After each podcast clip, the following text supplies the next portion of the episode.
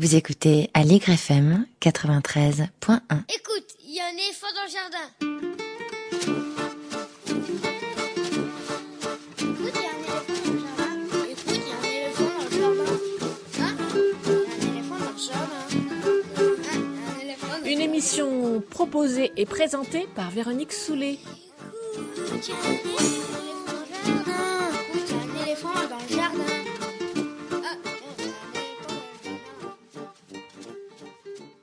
Eh ben, Aujourd'hui, je vais vous parler du PIL, le pôle innovant lycéen, qui se trouve depuis l'an 2000 dans le 13e arrondissement de Paris, pour ceux qui connaissent près de Poterne-des-Peupliers. Donc le pari du PIL, c'est d'accueillir des élèves qu'on appelle très improprement des décrocheurs, c'est-à-dire des jeunes qui ne fréquentent plus d'établissement scolaire depuis plusieurs mois et qui n'ont pas de diplôme. Ils ont plusieurs types de formations. Certaines, comme le lycée en classe inversée, préparent au bac. D'autres ont surtout pour objectif de redonner aux élèves une confiance en eux, bien souvent amochée, et surtout la conscience qu'ils sont les premiers acteurs de leur avenir, la conscience qu'ils ont du pouvoir sur eux et sur leur environnement. Toute chose qu'un établissement classique, pour des raisons évidentes de gestion de classe, a bien souvent intérêt à ne pas trop valoriser. Au PIL, il y a notamment une classe qui fonctionne autour de projets humanitaires et plusieurs qui font la part belle à différentes sortes de travaux manuels et techniques. L'établissement est très bien implanté sur le territoire, il fonctionne avec la ressourcerie du coin, et il a sa propre recyclerie où les élèves démontent et remontent en particulier des ordinateurs et des vélos que des habitants du coin leur apportent et qui sont revendus par la suite. Comme il n'y a pas 36 000 établissements publics alternatifs en France, surtout pour le secondaire, les projets du PIL sont souvent relayés dans la presse. Récemment, il y a un documentaire qui a été tourné dans le lycée du futur, qui est une section du PIL dont les élèves se partagent à peu près euh, moite-moite entre la classe et l'atelier. Pour eux, il s'agit surtout de prendre un an pour remettre le pied à l'étrier et repartir vers une formation qui leur convient. Le documentaire s'appelle Les Raccrocheurs, il est signé Édouard Milsafif et je vous propose d'écouter un petit bout de bande-annonce. C'est le matin, il faut te réveiller. 5 minutes. Je vous rappelle, c'est anonyme, dans le silence, vous écrivez un mot, une phrase, un texte. Et là, tu joues pas le jeu. Donc, on on n'est pas en capacité d'évaluer si tu peux rentrer en première. Parce que pour l'instant, tu ne nous donnes rien à voir. Réellement, avant, tu sais, quand je vais aller en cours, je... C'était pesant, hein. je voulais pas voir personne, j'étais de mauvaise humeur, et là, je suis content, tu vois. Je, je me retrouve, Donc, au cas où on aurait un doute, les profs du PIL sont bel et bien des profs, et il s'agit bel et bien d'un établissement scolaire.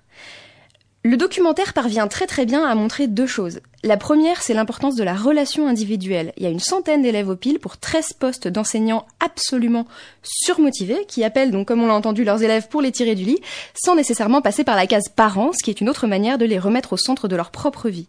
Et franchement, ils ont, ils ont une énergie de fou, les profs. hein. Ils sont, ils sont bons. La seconde, c'est l'importance de l'espace dans la vie de l'établissement. Le PIL, c'est un ancien lycée professionnel. Euh, Il y a une, grande salle qu'ils appellent l'Agora, qui est pleine de canapés, où les profs et les élèves peuvent se reposer tranquillou à n'importe quel moment de la journée quand ils en ont besoin. Les élèves peuvent circuler librement dans ces espaces, dans les classes, dans les ateliers, dans l'Agora, et même si le PIL reste une école, ils y jouissent d'une liberté qui montre en creux toute la rigidité du système traditionnel, où des choses très très simples peuvent prendre rapidement des allures de drame, voire de crise absolue. On voit par exemple une élève quitter la classe en expliquant qu'elle sort parce que sinon elle va vraiment finir par frapper quelqu'un et ça devient pas un mot dans un carnet, ça ne devient pas une heure de colle, juste elle sort, elle règle son problème, elle revient. Euh, on voit euh, un autre garçon discuter de la meilleure manière de gérer ses périodes de manque après une rechute. Comment il fait pour rester en classe quand physiquement il est en manque? Surtout, il y a avec les enseignants au quotidien la possibilité d'un franc-parler relativement rare qui s'oppose complètement à des moments de bilan où les élèves sont seuls face aux trois profs et où on voit littéralement remonter tout le passé scolaire des uns comme des autres et toute la résistance passive des élèves à l'institution, soit par le silence, soit par des acquiescements de façade au discours enseignant. Bref, tout ce qui leur a permis de ne pas finir complètement broyés mais qui montre contrairement à tous les discours qu'on pourra sortir sur leur méconnaissance du métier d'élève, à quel point ils ont intégré que leur voix dans ce monde-là, même le monde le plus choupi-trognon ne pouvait avoir ni la même légitimité ni le même poids que celle d'un enseignant. Les élèves n'ont pas de profil type, ils sont issus de toutes les catégories sociales, et euh, à l'arrivée, au pile, il y a, 100 il y a 75% pardon, de taux de reprise, ce qui, me semble-t-il, est quand même ce qu'on peut appeler une réussite. Il y a à peu près 80 000 élèves qui quittent chaque année le système scolaire sans avoir obtenu de qualification. Alors à présent, on jette tous les hauts cris en disant que c'est un scandale, mais en réalité, c'est une question qui ne fait sens qu'en période de chômage comme aujourd'hui, lorsque les emplois à faible qualification sont trustés par des diplômés, ou plus simplement transformés en stage ou en service civique. Des jeunes qui restent dans le système scolaire, ce sont aussi des jeunes qui ne pointent pas au chômage, qui touchaient en 2017 22,3% des 15-24 ans, soit le double de la moyenne de l'ensemble des classes d'âge. Donc, il y a un vrai intérêt pour les pouvoirs publics à faire baisser les chiffres du décrochage scolaire, et ils ont de fait baissé depuis 10 ans. Pour vous donner une idée, en 2010, ça concernait 140 000 personnes chaque année, contre 80 000 actuellement. Et pourtant, malgré ses bons et loyaux services, malgré ses profs à fond, à fond, à fond, malgré ses élèves à fond, à fond, à fond, le PIL est en péril. En 2016, la région et le rectorat de Paris annoncent tranquillou donc que le lycée va déménager dans le 19e au lycée Jean Jaurès.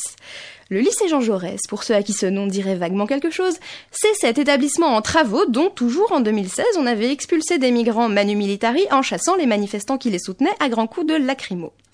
Et on disait mon Dieu, mon Dieu, mais vous vous rendez compte les élèves, ils attendent que le bâtiment soit neuf. Pourtant ce bâtiment-là ne pourra pas être utilisé par le PIL il n'y a pas d'espace dans lequel il pourrait y avoir une nouvelle agora, un nouvel espace de détente. Il n'y a pas d'espace pour les ateliers. Bref, ça a été pensé comme un bahut classique et ce n'est pas pour rien. Le PIL sera censé désormais cohabiter avec un lycée classique et les enseignants perdre leur autonomie pédagogique, ce qui finira de le vider entièrement de sa substance. Je parle même pas de tout le travail d'intégration au territoire qui a été réalisé depuis l'ouverture du lycée et qui serait complètement à refaire. La raison, c'est vraisemblablement une raison financière, parce que bah, le pile, il est grand, il n'y a pas tant d'élèves que ça dedans, et donc j'imagine qu'ils se sont dit que ça valait le coup de les déplacer. Le PIL avait d'abord obtenu un délai en diffusant une pétition qui avait connu un succès tout à fait honorable, mais c'est de nouveau branle-bas de combat, et vous pouvez soutenir l'établissement sur pilparis.org.